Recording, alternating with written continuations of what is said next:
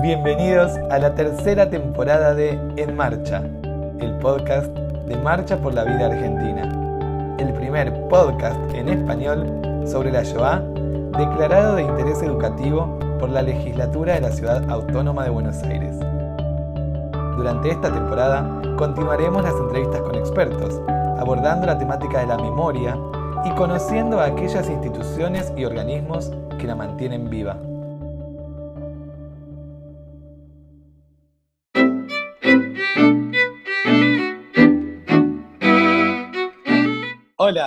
Empezamos un nuevo episodio de la tercera temporada de En Marcha, el podcast de Marcha por la Vida Argentina. Hoy nos acompaña Eliana Rabbadiji, jefa del equipo educativo de habla hispana y portuguesa de la Escuela Internacional para el Estudio del Holocausto de Yad Vashem. Nacida en Israel, desde temprana edad residió y se educó en Buenos Aires, Argentina. Recibió el título de licenciada en Sociología en la Universidad de Buenos Aires en el año 2008, inmigró a Israel y comenzó a trabajar en el Departamento de Habla Hispana y Portuguesa de la Escuela Internacional de Yad Vashem. Desde ese momento realizó varios cursos, entre ellos el curso para el Museo Histórico de Yad Vashem y el curso de guías a Polonia organizado por el Ministerio de Educación de Israel y Yad Vashem. Además, es guía de nuestro programa educativo. Hola Eli, bienvenida. Hola Javi, ¿cómo estás? Muy bien, muchas gracias por acompañarnos en nuestro podcast. Para empezar, me gustaría preguntarte cuándo se creó Yad Vashem y cuál era su objetivo y si este fue cambiando a lo largo del tiempo. Es una muy buena pregunta. Eh, Yad Vashem, eh, como la mayoría de los oyentes sabe, eh, fue establecido en el año 1953 por una ley de la Knesset, el Parlamento israelí, como la autoridad para el recuerdo de los mártires y héroes del Holocausto. Eh, siguiendo esta ley del 53, Yad Vashem eh, tiene en sus manos la tarea de documentar y conmemorar la historia del pueblo judío durante la Shoah, preservar la memoria, por supuesto, de cada una de las 6 millones de víctimas judías, así como las comunidades, las organizaciones, instituciones judías, eh, impartir el legado del holocausto a las generaciones venideras por medio de sus archivos, de la biblioteca, los diferentes museos, el Instituto Internacional de Investigación del Holocausto, eh, todo lo que tiene que ver con el Departamento de Educación y también con el reconocimiento otorgado a los justos de las naciones. Es decir, que Yad Vashem, que es el Centro Mundial de Conmemoración de la Shoah, eh, podemos ver que no es solamente un museo histórico, sino que es algo mucho más amplio y mucho más grande. Ahora, en cuanto a tu pregunta, el objetivo de Yad el objetivo nunca cambió. Lo que fue cambiando fue el foco que se le fue dando a cada uno de los aspectos que yo mencioné antes. Y si me permitís, me gustaría presentar las diferentes acciones y proyectos más destacados a través de las diferentes décadas para poder entender el proceso. Y para eso tenemos que empezar en los años 40. Estamos en los años 40 y la idea de establecer un sitio conmemorativo en eh, la tierra de Israel, en ese momento Palestina, para los judíos que fueron víctimas de la Shoah, se formuló ya durante la Segunda Guerra Mundial, cuando comenzaron a llegar al país informes iniciales de los asesinatos en masa que estaban sucediendo en los territorios ocupados por los alemanes. Eh, la propuesta fue planteada por primera vez en una reunión de la Junta del Keren Kayemet de Israel, en septiembre del año 1942 por Mordejai Shenavi, miembro del kibbutz Mishmar Emek. Shenavi propuso conmemorar el holocausto de la diáspora y la lucha de los judíos en los ejércitos de los aliados. Él fue también el que sugirió el nombre de Yad Vashem. ¿sí? Nosotros conocemos eh, la fuente de Yad Vashem que viene del libro del profeta Isaías, capítulo 56, versículos 5 y 6, que dice, y les daré de a ellos en mi casa y dentro de mis muros un monumento y un nombre, que no serán arrancados. Yad Vashem, un monumento, un memorial para recordar y un nombre para personificar a las víctimas. Después de que terminó la Segunda Guerra Mundial y se descubrieron las dimensiones de la catástrofe, esta propuesta que había hecho Genavi fue a cobrar un impulso mucho más grande. Y ya estamos año 1945 y él presenta esta idea a lo que es la Sohnut, a la Agencia Judía en Jerusalén, presentándolo como una institución eh, para la memoria de las comunidades judías perdidas en Europa. ¿Sí? Ya entendemos que ya están escuchando, se sabía ya todo lo que, lo que había pasado. Posteriormente se presenta también esto al Comité Nacional y en una reunión discuten la propuesta de Yanabi y esta propuesta es eh, eh, aceptada. Están pensando ya en ese momento que la institución va a estar en Jerusalén, que se van a registrar los nombres de las víctimas, que se va a erigir un monumento a las comunidades judías. Si recuerden esto porque después vamos a ver cómo después sí se hace este monumento. Eh, monumento a los combatientes del gueto, eh, una exhibición permanente que trate sobre los campos de concentración y exterminio, y un homenaje a los justos de las naciones. Esta propuesta también incluyó una institución educativa y un montón de elementos más que después van a estar ya en la ley de Yad Vashem. Este plan se discutió posteriormente en una conferencia sionista. Eh, a tener papel muy importante la Universidad Hebrea y el Alto Comisionado de Palestina en ese momento, se hicieron una conferencia también en la Universidad de Hebrea y llegando ya al año 1947, eh, eh, se decide allí también que em, eh, va a haber un comité académico y va a haber un archivo de documentación del holocausto en Jerusalén. Ahora, entendamos la época. en el año 1948 es el estallido de las batallas de la guerra de independencia y todo esto obstaculiza, por supuesto, toda la creación de Yad Vashem. Así que ya pasamos a los años 50, en los años 50, eh, tras la firma de los acuerdos del Alto de Fuego, Genavi reanuda estas actividades en nombre de la organización Yad Vashem, y esta vez lo hace frente a lo que ya es el Estado de Israel. Y en el año 52, el ministro de Educación, que en ese entonces era Ben Dinur, presenta el proyecto de ley para establecer a Yad Vashem como una autoridad conmemorativa en la Knesset, en el Parlamento.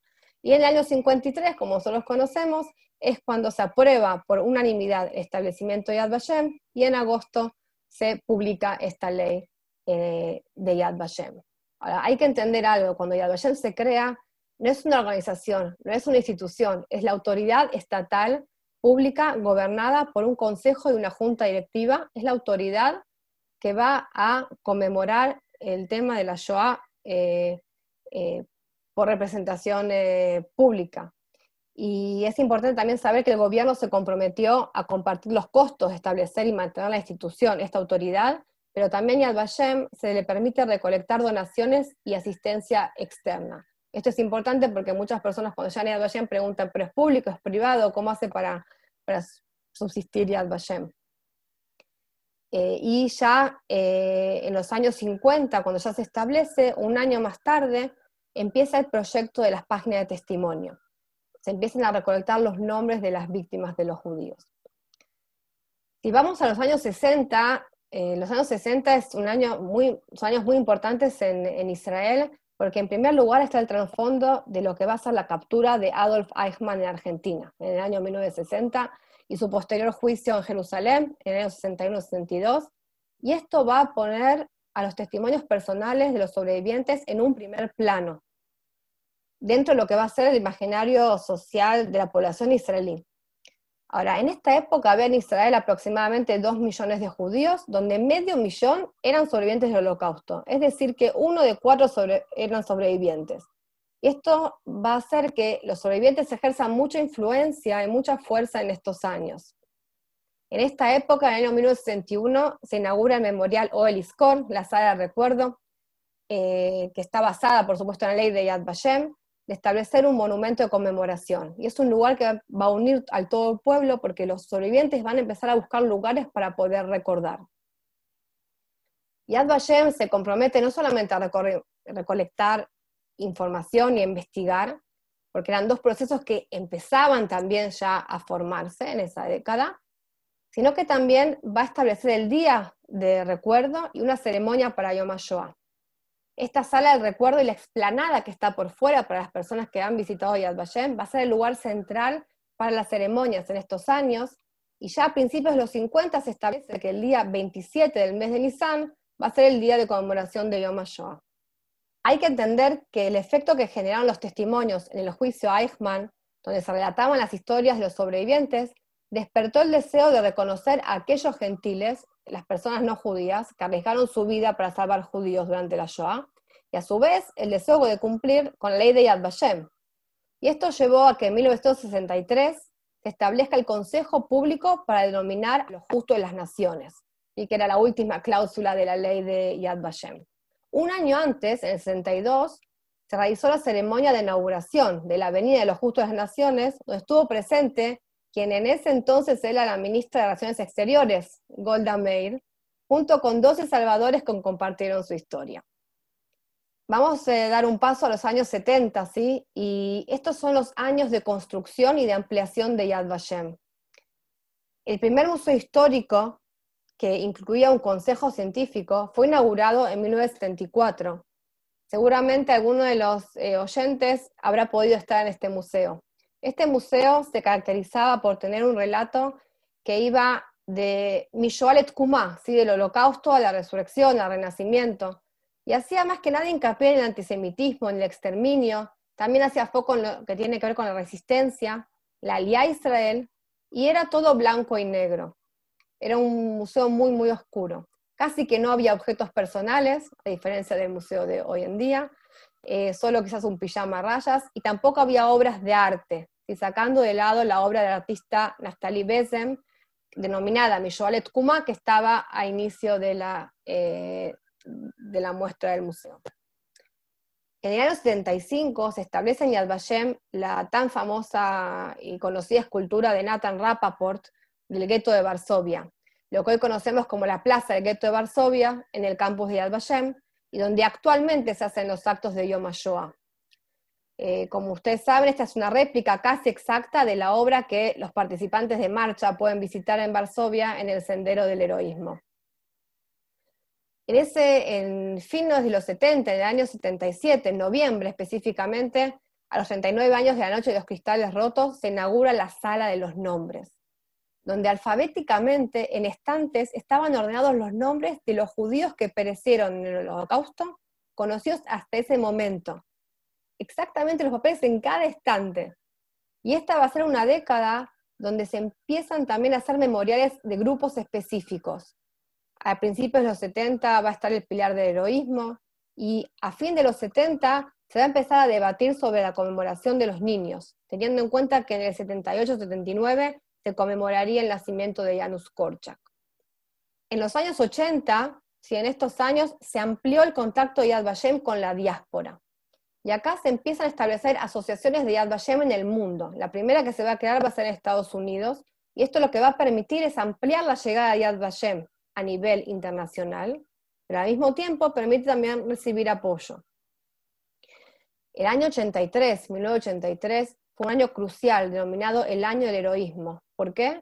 Porque Israel celebró sus 35 años de existencia y se conmemoraron 40 años de la rebelión del gueto de Varsovia. Como dijimos antes, ya a fines de los 70, principios de los 80 empieza un proceso donde la construcción de la memoria colectiva se va a ir personalizando, esto se va a establecer y se va a ver, por ejemplo, en lo que va a ser el Memorial del Valle de las Comunidades, que es un memorial que conmemora hasta aproximadamente 5.000 comunidades judías que fueron destruidas en la Shoah. En el año 85, 40 años de finalizada la Segunda Guerra Mundial, se establece el memorial a los luchadores y combatientes judíos, los ejércitos aliados y los partisanos judíos, y dos años más tarde, Memorial de los Niños, que muchos que van a Yad Vashem siempre recuerdan el gran memorial eh, con eh, las velas y con la música que acompaña la visita a este memorial, que es el nombre al millón y medio de niños que fueron asesinados durante la Shoah. A fines de los años 80, esto es algo que me parece muy interesante que, que se conozca, es que comienza la conmemoración de Lekol y Sheshem. Cada persona tiene un nombre todos conocen sí, la, famosa eh, poesía de eh, Zelda Mishokovsky, que es poetisa israelí, de Holy Hashem, Jonathan Lo Elohim, Benatnulo Aviv Beimo. Cada persona tiene un nombre que le dio Dios y que le dio su padre y su madre. ¿Cómo surge esta tradición de leer los nombres? Porque cuando es Yom HaShoah se leen los nombres. que continúa hasta el día de hoy. Esto fue en 1988, por la decisión del gobierno de Holanda de liberar a dos criminales nazis de la prisión. El periodista judío que estaba en ese momento, Edu Rosenthal, le dijo a Jaime Roth, que era un sobreviviente de la Shoah de Holanda, de hacer una manifestación de repudio en la Embajada de Holanda en Tel Aviv.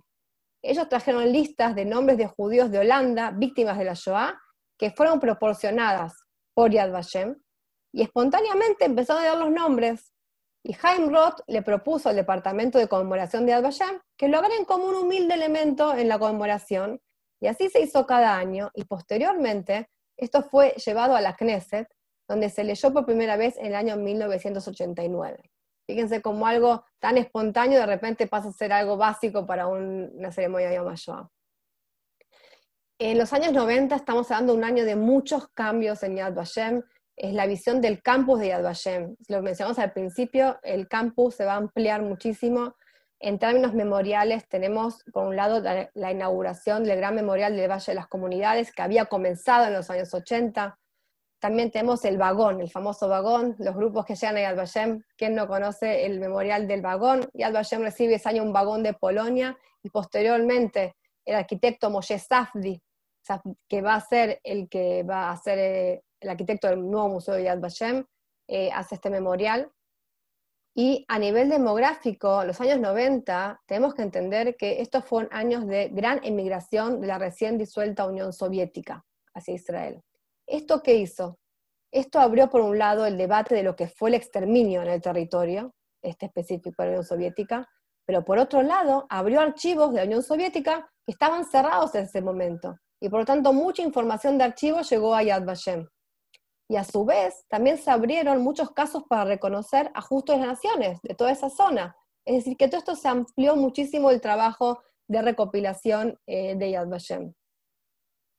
Por ejemplo, el Pincasa Keilot, que son las enciclopedias de las comunidades, que documenta la información demográfica y la histórica de las comunidades judías, empiezan a ampliar lugares como eh, Lituania, pero también Libia y Túnez. El norte de África pasa a servir también como un lugar donde también hubo Shoah, aunque no hubieron campos de exterminio, pero sí hubo una política eh, antijudía.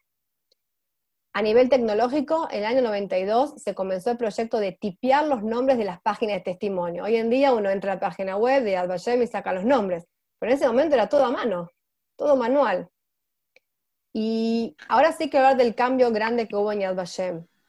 Eh, a fines de 1993 dimite Itzhak Karat como presidente del Consejo de Yad Vashem, él estaba a cargo desde los años 70, y asume Abner Shalev. Abner Shalev va a proponer en el año 1996 un plan que se llama Yad Vashem 2001. ¿Qué significa? Era un plan que estaba dirigido principalmente a los futuros jóvenes que sean un factor de influencia en el siglo XXI con ayuda de las nuevas tecnologías. ¿Cuál fue el plan? El plan fue establecer la Escuela Internacional para Estudio del Holocausto de Yad Vashem, con capacitación docente, construir un edificio para el archivo, para traer toda la información de los archivos de Europa, porque se tenía miedo de que la información desaparezca y querían recopilarlo y juntarlo en un lugar, establecer un centro internacional de investigación, desarrollar nuevas tecnologías, renovar el complejo del museo y el campus. En cuanto a los actos de conmemoración, eh, también esto se amplía, se hace mucho más eh, organizado. Y también ese año esos años se empiezan a conmemorar también el día de que Alemania fue vencida, el que hasta hoy en día se sigue conmemorando. Eh, un montón de eventos más eh, surgen eh, en esa época y a nivel internacional, esto es importante desde sus comienzos, en 1998 Israel es parte de la IRA, que es la International Holocaust Remembrance Alliance, donde Yad Vashem va eh, a jugar un papel fundamental. Y ya llegamos al año 2000 y Vashem pasa a ser el Centro Mundial de Conmemoración, Educación, Investigación y lugar de identificación. Eh, no nos podemos olvidar de la famosa visita y emocionante visita del Papa Juan Pablo II el año 2000 a Yad Vashem.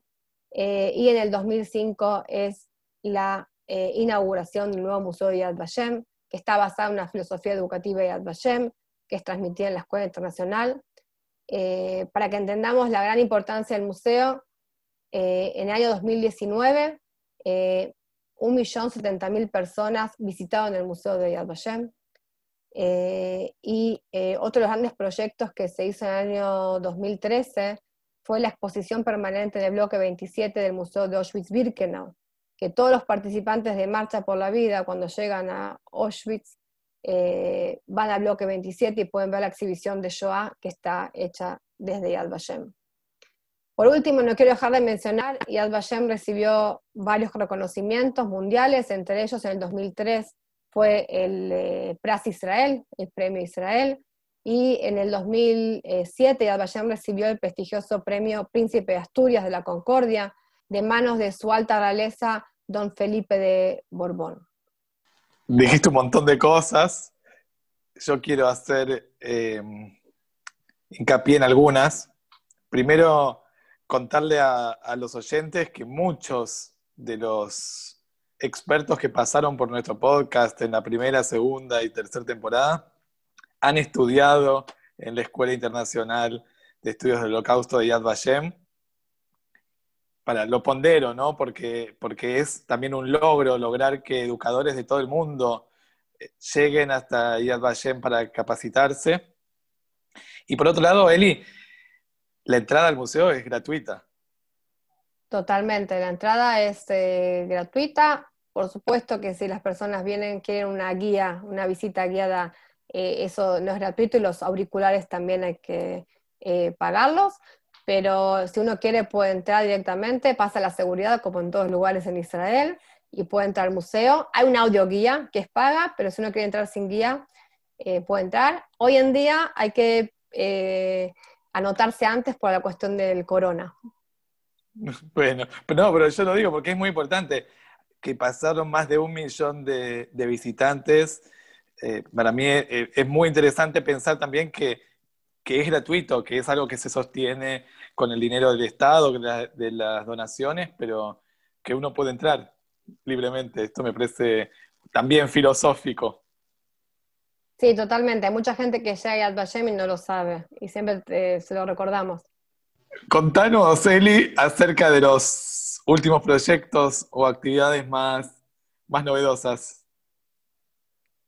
Mira, Javi, en primer lugar, eh, Yad Vashem eh, trabajó mucho en sus materiales online, todo lo que tiene materiales en línea en la página web, eh, donde hay una vasta cantidad de información sobre la Shoah, en este sentido, quiero comentar y mencionar que tenemos nuestra página web en español, donde hay un montón de contenidos que mensualmente se van actualizando. Y Vashem también eh, en los últimos años eh, está presente también en las redes sociales como Facebook, Instagram, activos en las plataformas como YouTube, donde aparecen todas nuestras películas y testimonios de los sobrevivientes. Y también tenemos un Twitter en español, donde diariamente se van publicando tweets y un blog mensual en español que ofrece a los lectores un vistazo entre las distintas eh, iniciativas y eventos y visitas del campus de, Yad Vashem. También tenemos una vasta serie de exposiciones en línea y este mes, en ocasión de Rosh Hashanah y de Yom Kippur, se han añadido siete nuevas historias en la exposición en vísperas del Año Nuevo. Y también a fin de estos meses se añadirán dos mini exposiciones sobre judíos sefaradíes en la Shoah, que es un tema que nosotros sabemos que eh, en Latinoamérica, en España y también en Portugal, eh, el tema de los judíos sefaradíes es un tema muy, muy importante. Tenemos también exposiciones itinerantes que se llaman Ready to Print, las cuales están diseñadas para ser impresas a nivel local y son también de acceso eh, gratuito. Eh, hay también una nueva sección en la crónica del holocausto acerca del juicio contra Eichmann en español, que en Argentina es un tema que se toca mucho, Latinoamérica en general, pero en Argentina principalmente. Y además, en los últimos años, Yad Vashem comenzó a crear cursos MOOC, los Massive Online Open Courses, que son los cursos masivos online abiertos, que hay en su mayoría son en inglés, pero también tenemos con subtítulos en español. Tenemos un curso general sobre holocausto de acceso gratuito que está subtitulado en español y próximamente, ya en, los, en el próximo meses, no quiero decir exacto, pero está saliendo el curso del MOOC sobre el antisemitismo desde sus orígenes hasta la actualidad, que ya está funcionando en inglés, pero va a estar traducido al español.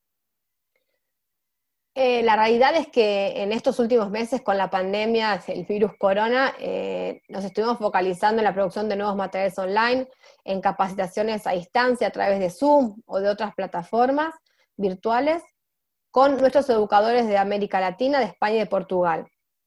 Y por supuesto tenemos en cuenta cada vez más los nuevos desafíos que, que tienen que ver con la disminución de la capacidad de atención o la falta de enfoque de los alumnos eh, y de los adultos en general, también las tendencias cambiantes en la educación sobre el holocausto.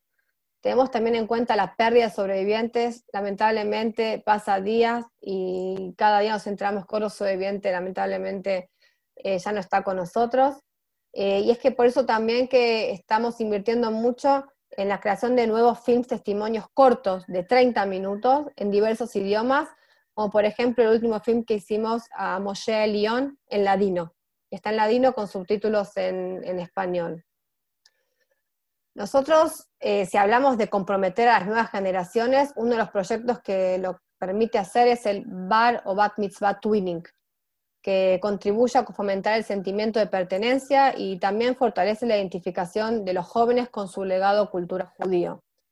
Eh, y hay jóvenes que festejan su bar o su bat mitzvah y reciben de Yad Vashem información sobre un niño o una niña que no tuvo la oportunidad de celebrar su propio bar o bat mitzvah y lo que hace es entregar la información para que en el momento de la ceremonia puedan también recordar a este niño eh, o niña que presionó el holocausto.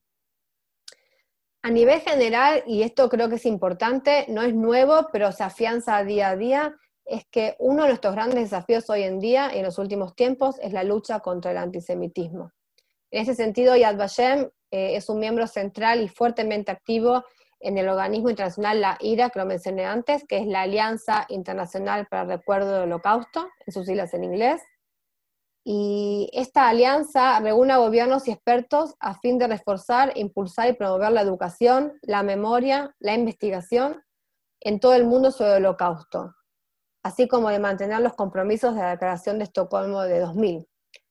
Esta alianza, que todos seguramente ya lo han escuchado, que se inició eh, en 1998, en la que Israel forma parte de sus comienzos, está conformada hasta hoy en día por 34 países miembros y entre ellos, de habla hispana y portuguesa, tenemos España, Argentina y Portugal. Portugal recién, hace muy poco se unió y a su vez tiene un país enlace y siete países que están en estatus de observadores, entre ellos Uruguay y El Salvador. Yad Vashem eh, tuvo un papel primordial en la definición práctica, jurídicamente no vinculante, de lo que es antisemitismo. Esto es muy importante porque es una eh, definición que muchos países están aceptando eh, de la lucha contra el antisemitismo y qué significa el antisemitismo. Antes nos contaste que Yad Vashem reúne la central de nombres. ¿Cuántos nombres han encontrado y cómo es el proceso para presentar un nuevo nombre de una víctima? La base central de datos de nombres de víctimas de la Shoah realmente es un esfuerzo internacional único que fue iniciado y dirigido por Yad Vashem y el objetivo principal es recuperar los nombres y reconstruir las historias de vida de cada judío asesinado durante la Shoah. Para hablar del proceso de recuperación que vos estás preguntando, eh, tenemos que entender lo que significa un registro de nombre. Los expertos de Yad Vashem están recopilando sistemáticamente documentación y testimonios que contienen información sobre los judíos durante el periodo de la Shoah. Cada nombre que aparece en un documento o testimonio se indexa en un registro de nombre digital. Cada, este, cada registro de nombre está separado e incluye la información disponible de esa persona exactamente como está registrada en esa fuente específica. Hay algunas fuentes que contienen una gran cantidad de información y hay otras que contienen muy poca información. Un registro de nombre incluye información personal basada en una fuente específica. La información sobre la misma persona puede aparecer en varios registros de nombres y cada uno puede estar basado en otra fuente. Y esto se va a presentar como resultados para registros en la base de datos de nombres en línea. Es decir, que un archivo de un individuo es un grupo que incluye todos los registros de nombres vinculados que contienen información sobre el mismo individuo en varias fuentes. Por eso, más de 6.5 millones de registros personales de una multitud de fuentes originales aparecen en la base de nombres. Tienen que entender algo, algunas personas aparecen en varios registros. Esto ocurre, por ejemplo, cuando se envió más de una página de testimonio para la misma persona, o el nombre de la misma persona aparece tanto en una página de testimonio como en una lista de deportación. Además, por ejemplo, en los años 50, al principio, cuando se llaman las páginas de testimonio, se enumeraban familias en una sola página. Por eso cuando vos preguntás, ¿Cuántos nombres hay en la base? La respuesta es que hasta eh, principios del 2019, porque este dato se va eh, actualizando año a año, se estima que el número de víctimas individuales, es decir, de nombres individuales que fueron asesinados durante la Shoah, que están en la base de datos, es de 4.8 millones de nombres. Si hablamos que un número aproximado de 6 millones de judíos perecieron el holocausto, hoy en día tenemos 4.8 millones de nombres. Ahora, estos números van a crecer a medida que eh, la gente siga llenando. Por eso, cada vez que alguien viene a Yad de la comunidad judía, les pedimos por favor que si no anotaron a sus familiares que perecieron el holocausto, que lo hagan, porque estamos esperando poder llegar al eh, número 6 eh, millones aproximado. Ahora, esta base de datos de nombres se lanzó en Internet recién en el 2004, ¿sí? Y para hacerla accesible con más información, en el año 2014, esta base de datos se amplió para incluir detalles sobre víctimas no registradas anteriormente, y entre ellas muchas cuyos destinos no, no se determinó o no se sabe. Ahora, ¿cómo funciona esto? Las personas mandan la información, lleva hasta seis meses antes de que se carguen eh, los datos en la base. Esto se actualiza varias veces al año y el personal de Yad Vashem verifica y hace referencias cruzadas en la medida de lo posible la nueva información para su precisión histórica, es decir, que se cruza información y quizás se encuentra información de la misma persona eh, varias veces. Hay que entender que la construcción de la base de datos es un trabajo en progreso, ¿sí? Y es eh, nuestro deber también hacerlo bien específicamente y rigurosamente. Una de las preguntas, Javi, que la gente hace es de dónde vienen los nombres, de dónde salen los nombres. Y actualmente la base de datos se compone de tres tipos de fuentes. La primera fuente son las páginas de testimonio, que ya las mencioné, que son formularios enviados a Yad Vashem o completados ya desde fin de la guerra, ¿sí? principalmente por sobrevivientes, familiares o amigos que sobrevivieron en conmemoración de estas personas que perecieron en la Shoah. Actualmente hay hoy unos 2.700.000 nombres en las páginas de testimonio, escritos en unos 30 idiomas, es decir, que las páginas de testimonio representan más de un tercio de los nombres de la base de datos. Pero tenemos también otras dos fuentes. Eh, una de las fuentes es la documentación histórica de archivos, que significa, pueden ser correspondencia de los burócratas nazis, pueden ser documentos personales de los judíos, cartas, diarios personales, memorias, eh, documentos de organizaciones judías, eh, listas de deportación, y esa es otra de las fuentes. Y la tercera fuente son eh, decenas de iniciativas locales para registrar los nombres de judíos de una región, país o campo específico. Pasa muchas veces cuando vamos a la marcha que hay monumentos individuales o locales de eh, la misma comunidad y muchas veces se encuentran ahí nombres nuevos que quizás no están en la base de datos. Eh, sí quiero mencionar que en enero del 2013 el archivo, esta base de datos de Yad Vashem, fue incluido en la colección de artefactos de Memory of the World Register de la UNESCO, eh, y eh, sí, eh, uno, la pregunta es por qué es tan importante la base de datos.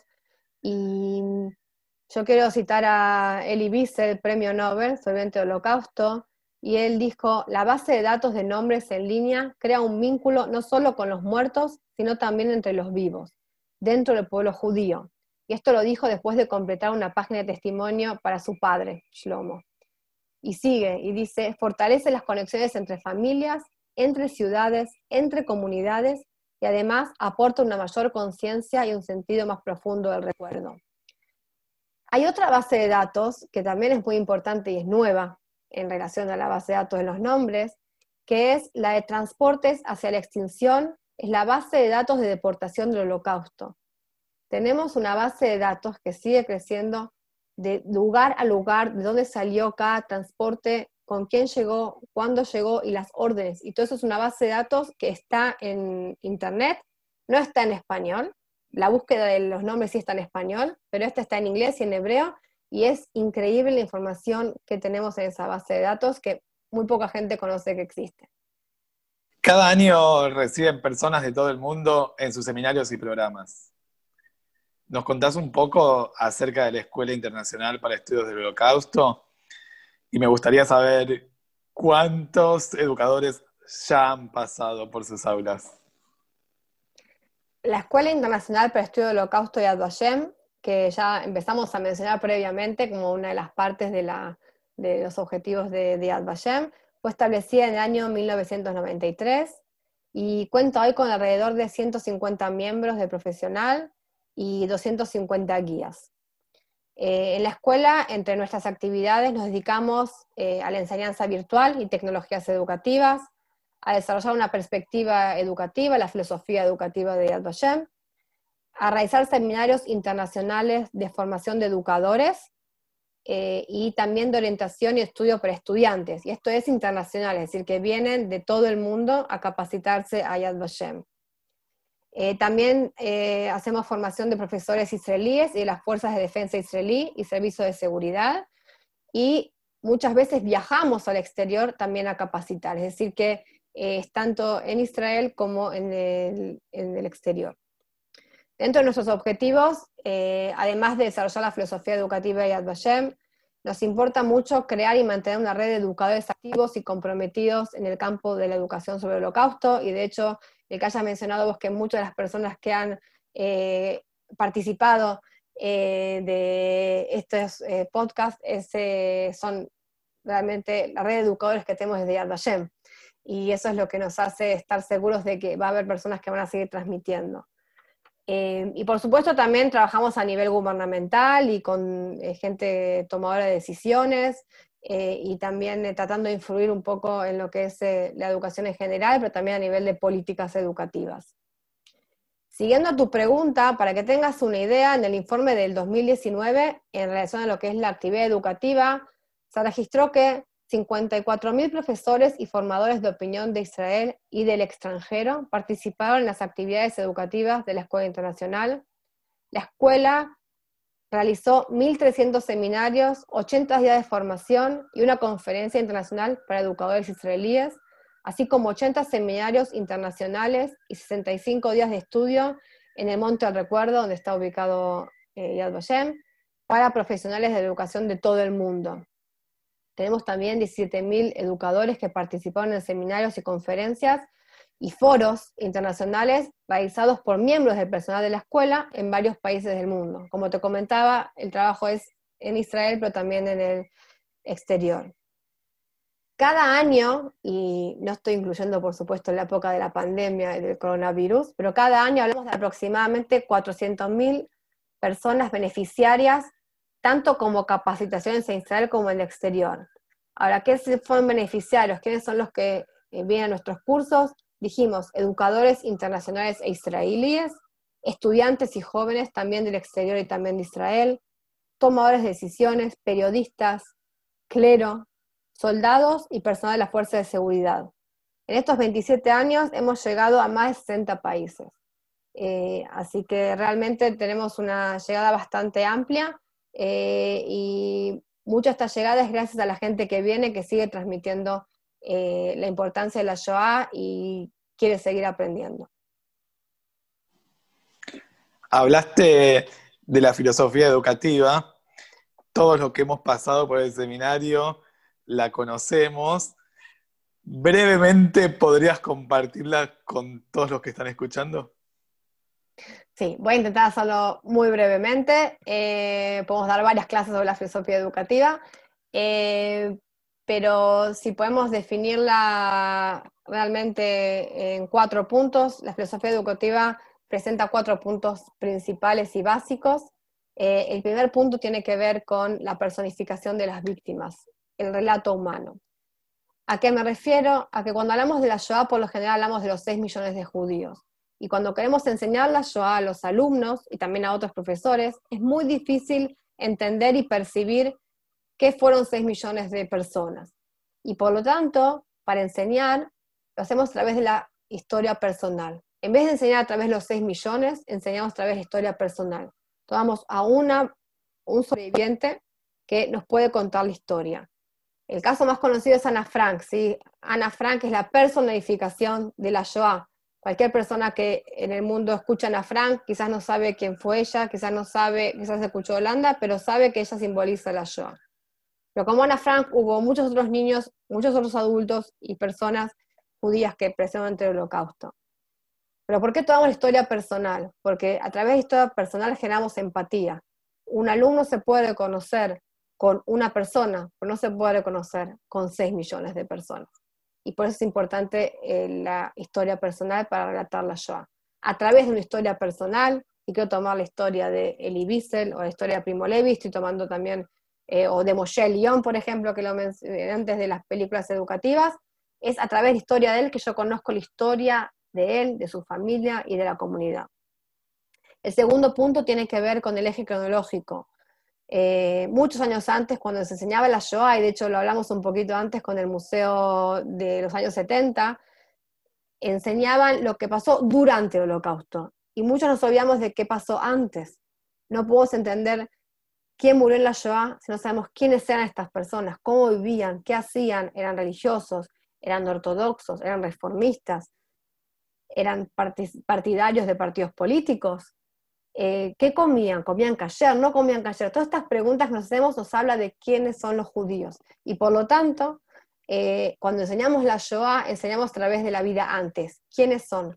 No podemos entender cómo murieron sino y cómo fueron asesinados, entendemos quiénes eran y qué hacían y cómo vivían. Y por eso cuando empezamos la Shoah, empezamos con la vida antes. El eje cronológico, por supuesto, tiene el antes, el durante y el después. El durante tiene que ver no con la muerte, sino con la vida. No es que no vemos la muerte, no es que no entendemos cómo fue el proceso de solución final y todos los pasos que hubo antes de la solución final, la humillación, eh, el aislamiento, el hacinamiento y todo lo que ya ustedes ya estuvieron viendo en todos estos eh, eh, estas, clases, estos podcasts, sino que queremos ver cómo vivieron en un mundo de caos, cómo en un mundo de no elección ellos aún decidieron decidir y pudieron decidir sabiendo que el final ya estaba determinado. Y por eso en el durante vemos el tema de los dilemas. Ahora, cuando trabajamos los dilemas, nosotros no nos podemos en el lugar de, no podemos juzgar a, los, eh, a, los, a las víctimas, no las podemos juzgar. Y por lo tanto, cuando ponemos un dilema, ponemos un caso, un dilema, y lo comparamos con otros dilemas para ver cuáles fueron los diferentes accionares de los judíos en esa época, pero no para decir qué hubiera hecho yo sí, porque no queremos traumatizar. Una de las frases muy importantes que dice Yulami Timbre, que es nuestra directora pedagógica, dice, nosotros enseñamos un tema que traumatiza, pero sin traumatizar. ¿Cómo hacemos para hacerlo safely, safely in and safe out? Que decir, que sea seguro cuando entra el tema de la Shoah, pero tampoco que traumatice cuando salga ese tema y no le afecte también emotivamente al alumno o a quien estemos enseñando. Y el último punto es el después. Muchas veces nos olvidamos que hay un después, que los que sobreviven tienen un trauma y pensamos, ah, terminó la guerra y todos viven felices y no es así. El volver a vivir los traumas, que no, la familia ya no está, no hay a dónde volver, no tienen propiedades, mucha gente físicamente también está mal, no solamente espiritualmente, y el volver a vivir es muy importante para entender a los sobrevivientes que hasta el último día de su vida siguen con ese trauma. El primer punto dijimos entonces el relato personal, el segundo punto es el eje cronológico, el antes, el durante y el después. El tercer punto tiene que ver con los protagonistas. Cuando hablamos de la Shoah y enseñamos la Shoah, ¿de quién tenemos que hablar? Y por eso cuando hablamos, hablamos de la famosa, el famoso triángulo invertido, ¿sí? Eh, esta, esta, figura que en realidad hoy ya no es, no más la figura del triángulo, pero tenemos unos personajes, unas protagonistas que tenemos que mencionar. Tenemos a las víctimas, las víctimas son los judíos. Cuando hablamos de la Shoah, las víctimas son los judíos. Cuando hablamos de la Segunda Guerra Mundial, hay otras víctimas del régimen nazi. Y por eso eh, tenemos que entender que cuando hablamos de, de la Shoah específicamente, las víctimas son los judíos y la pregunta es no cómo murieron, sino cómo vivieron, que es un poco lo que expliqué en el punto anterior de, los dilemas. Eh, tenemos las víctimas, tenemos los perpetradores. Eh, en los perpetradores la pregunta es cómo fue humanamente posible, cómo puede ser que en el siglo XX el centro de la cultura europea, en Alemania, una población decide matar a otra población por el solo hecho de creer que eran superiores y que los otros eran los destructores. ¿Cómo puede ser? Y yo les quiero decir que cuanto más estudian Shoah, menos lo van a entender. No se puede entender lo, tan terrible que el ser humano puede llegar. También tenemos en eh, estas protagonistas los observadores pasivos, el bystander, ¿sí? Eh, la persona que mira de costado, ¿sí? en hebreo se dice Omed Minatzad. Eh, es muy importante esta figura, porque esta figura, esta figura es la que, por un lado, no, no podemos juzgarla, porque el observador pasivo, el que estaba de costado, también tenía su familia, estaba en guerra, tenía un montón de preocupaciones. Pero la pregunta es de este observador pasivo, ¿sí? Es si fue después perpetrador o si después se convirtió en la cuarta figura que son los justos de las naciones. El observador pasivo nos permite a nosotros usarlo como figura para entender, que los alumnos entiendan de que nosotros no queremos que seamos pasivos frente a lo que nos está pasando a nuestro alrededor. Y por eso es tan importante la figura del observador pasivo. Y como mencioné antes, están los justos de las naciones, que son los que sí deciden ayudar, arriesgando su vida sin importar y sin recibir nada a cambio por el solo hecho de querer salvar a la otra persona. Eh, y en este sentido, hasta el 1 de enero del 2020, que también es un número que se va actualizando eh, cada año, tenemos 27.712 justo en las naciones reconocidos, individuos, a veces parejas, a veces países, y es muy importante reconocer esto porque es el aspecto universal. Es ayudar a la otra persona por el solo hecho de ser un, ser humano. Y el, em, último punto tiene que ver con las dos perspectivas. Cuando nosotros enseñamos la Shoah, enseñamos la Shoah desde una perspectiva particular judía y una perspectiva universal.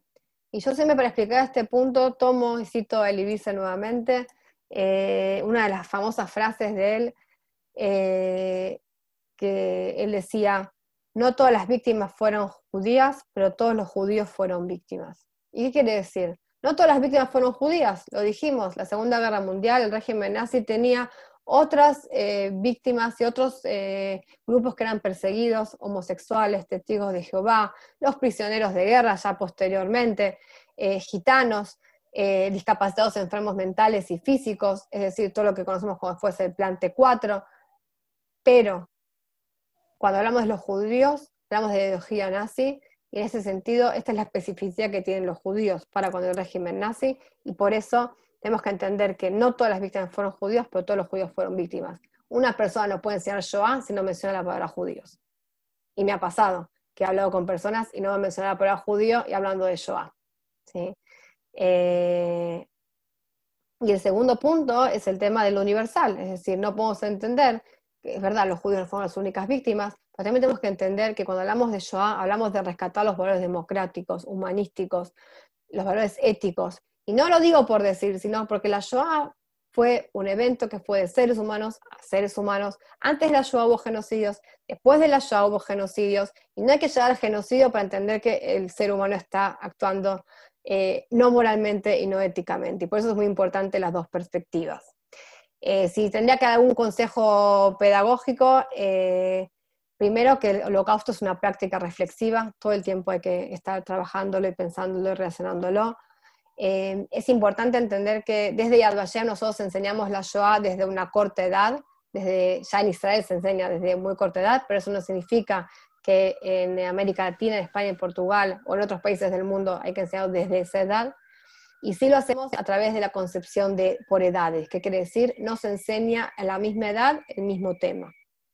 Según la edad, las temáticas se van adaptando a la edad, según a nivel emocional, a nivel cognitivo eh, y las capacidades cognitivas de, los alumnos. Y enseñamos, por supuesto, sobre la vida cotidiana durante el holocausto, y cuando ya son alumnos más grandes, podemos hablar más de dilemas éticos, dilemas morales, trabajar un poco más con poesías, con temas mucho más, eh, más profundos.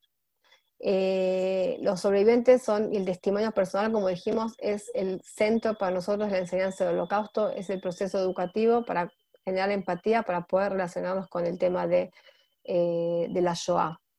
la idea es generar empatía, no que los alumnos se escapen, sino que se puedan reconocer con este sobreviviente y a través de historia personal puedan ir entendiendo cuál fue el proceso que ellos eh, vivieron, sin ponerse en el lugar. Es muy importante también para los educadores seleccionar con cuidado qué materiales trabajar, cómo trabajarlos, no utilizar fotos morbosas en Yad Vashem. Eh, todo lo que pasa por Yad Vashem sabe que nosotros estamos en contra de utilizar fotos morbosas em, y de generar trauma. Y sí, por último, entender que la Shoah no solamente se enseña en las clases de historia, la Shoah tiene una perspectiva interdisciplinaria. Nosotros desde Yad Vashem em, apoyamos y eh, creemos que desde el arte, desde la psicología, desde la música, desde los films, desde los estudios religiosos, desde la literatura y desde la historia, por supuesto, se puede enseñar el tema de la Shoah. Cada año Yad Vashem elige un tema para el día de recordación, para Yom HaShoah. ¿Ya tienen definido el tema del 2021? Mira, como bien vos decís eh, y mencionás, cada año Yad Vashem organiza y lleva a cabo eh, eventos conmemorativos, incluyendo lo que son las ceremonias de, Estado y los eventos culturales, eh, y lo hace también durante todo el año, porque dijimos que hay otras fechas también que se van conmemorando durante los años, se fueron agregando. Eh, y si apenas termina Yom unos meses después ya sabemos el tema que va a ser el año siguiente. Eh, y ya nos estamos preparando para, ese tema. El tema central del Día de Conmemoración eh, de los Mártires y los Héroes del Holocausto del 2021, del año que viene, es hasta el último judío, 80 años desde el inicio de la aniquilación masiva. Para ir cerrando, en esta tercera temporada estamos hablando de la memoria y un poco lo que te quiero pedir es una, reflexión respecto a la memoria y al futuro. En cuanto a esta reflexión que vos me pedís, eh, yo creo que algo que une la memoria y al futuro es el concepto de la transmisión. Y me gustaría referirme a dos cuestiones. La primera está relacionada a un proyecto en conjunto que realizó Yad Vashem junto con el eh, renombrado fotógrafo de retratos Martin Scheller. Este proyecto es una nueva exposición que se inauguró el 21 de enero del 2020, ¿sí? el pasado enero, titulada Sobrevivientes, rostros de la vida después del holocausto. Esto fue inaugurado en el Museo de Ruhr en Essen, en Alemania, eh, en presencia de la canciller alemana Angela Merkel. Este proyecto conmemorativo presenta retratos en primer plano de 75 sobrevivientes del Holocausto de Israel para conmemorar el 75 aniversario de la liberación de Auschwitz. Lo interesante de esta exposición y este proyecto es que los retratos acompañan a los mensajes de los sobrevivientes para las generaciones venideras mensajes de decencia y muchas veces de dignidad humana. Muchos de los sobrevivientes instan a futuras generaciones judías a atesorar y a salvaguardar el Estado de Israel. Otros los animan a los jóvenes a ser voluntarios o a buscar el bien en los demás para mejorar el mundo y para que tengan un propósito en la vida.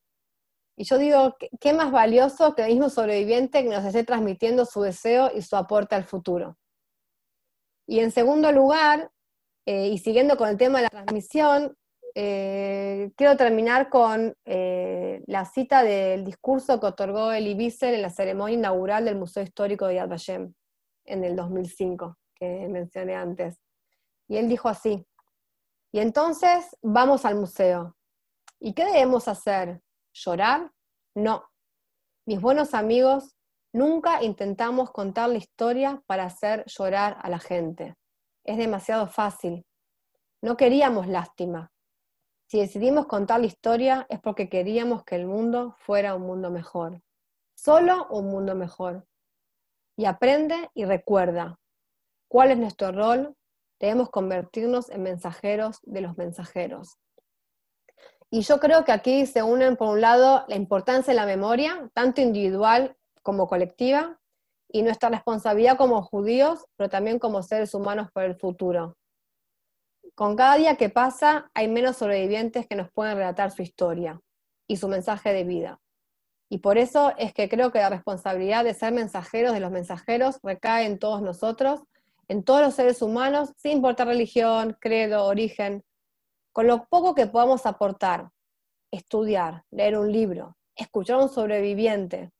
Eso ya es un paso más para que esto no quede en el olvido y que seamos conscientes de que si no recordamos y no transmitimos, estamos en peligro de que se vaya a repetir. Y de hecho, lamentablemente, antes la Shoah y después de la Shoah hubo otros genocidios. Y por eso creo que la humanidad toda tiene como una de sus tareas ser mensajeros de los mensajeros. Fue Eliana Badeje. Muchas gracias, Eli, por acompañarnos hoy. Un placer para mí. Aquí terminamos. Nos encontramos la próxima semana en un nuevo episodio de En Marcha, el podcast de Marcha por la Vida Argentina.